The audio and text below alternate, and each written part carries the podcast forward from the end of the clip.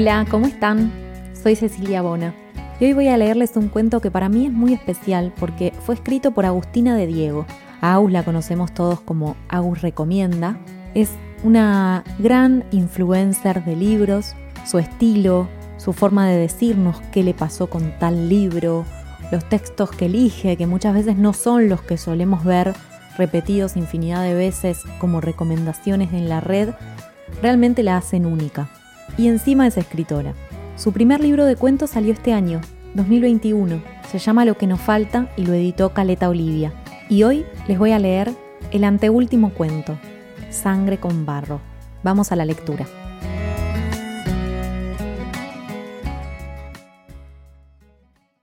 No me gusta abandonar a la gente. Prefiero que me dejen, que se lleven lo que quieran, que arrastren un poco de mí por el mundo. Cuando te toca dejar a la gente estás intacto, no dejas nada atrás, ninguna parte tuya. Es como si fueras un torero, embestís a las bestias, las agujereás con esas espadas adornadas con cintas de colores.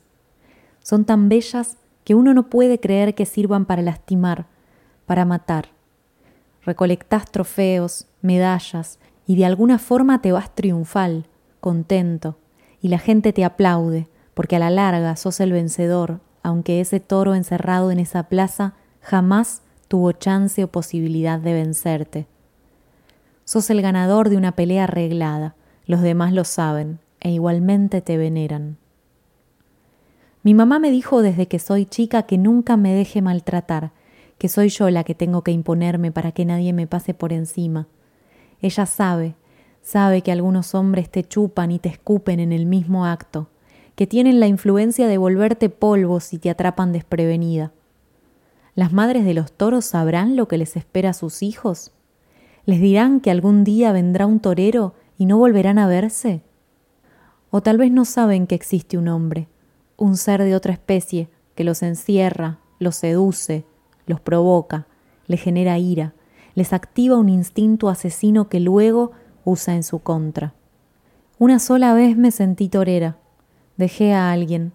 Le partí el corazón hace más de diez años.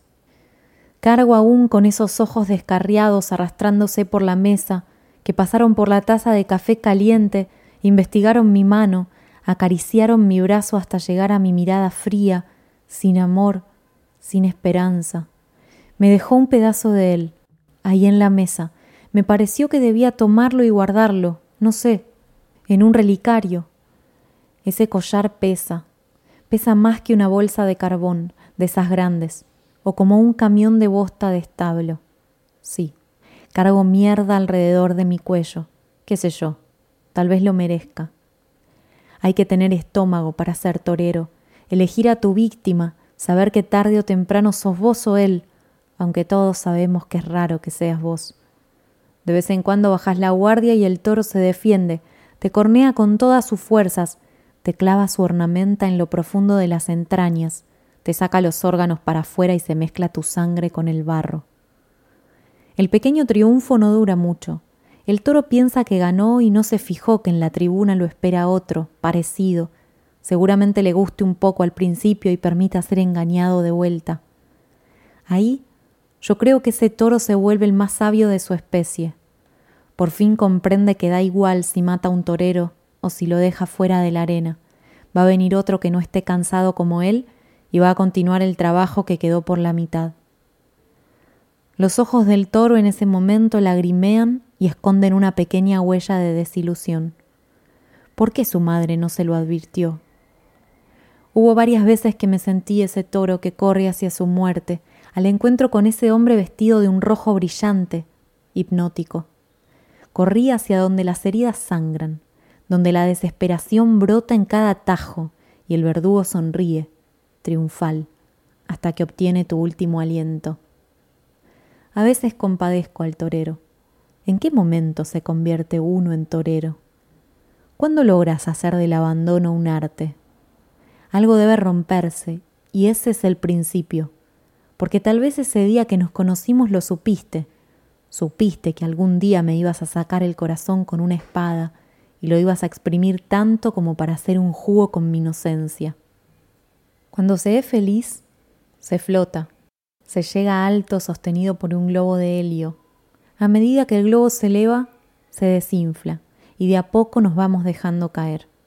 Las miradas cambian. Un día se sostienen y otro día observan un punto fijo esperando que el momento incómodo pase. Un día te abrazan, te besan, te acarician y al otro día calculan el camino hacia la puerta, hacia la ventana, hacia el balcón. El torero alguna vez tuvo que amar y también enamorar.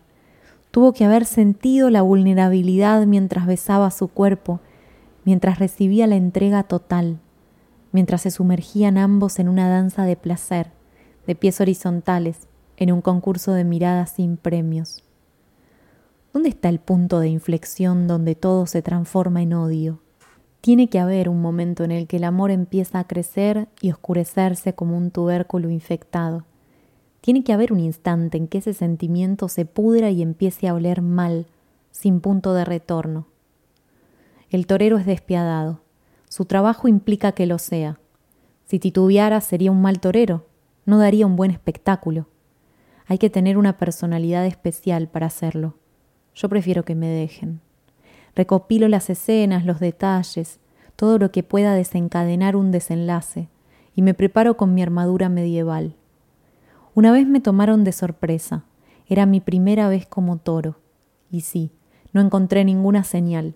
Cuando me di cuenta ya estaba en la plaza y el chico vestido de torero, armado de unas espadas brillantes que me daban ganas de clavarme en el pecho, que se me tatúen esos adornos.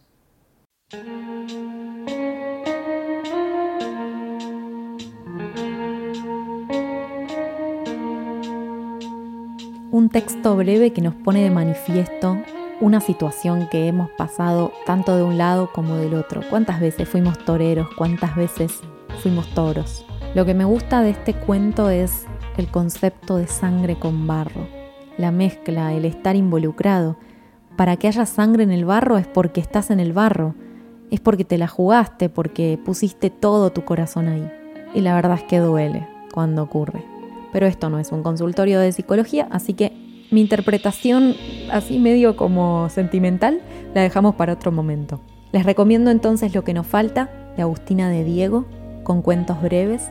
Y si les gusta, me lo pueden contar en las redes sociales, por supuesto. Me encuentran como arroba por qué leer ok.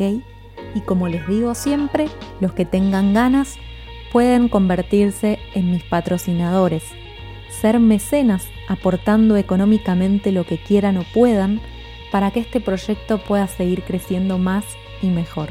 Tienen en la descripción del episodio un montón de links, pueden elegir el que a ustedes les guste, les sirva, les convenga. Y si no, también pueden ayudarme compartiendo el episodio, compartiendo la lista de audiolibros, contándoles a los demás que escuchan estos cuentos y que les gustan. Les mando un abrazo muy fuerte. Hasta la próxima lectura. Chao.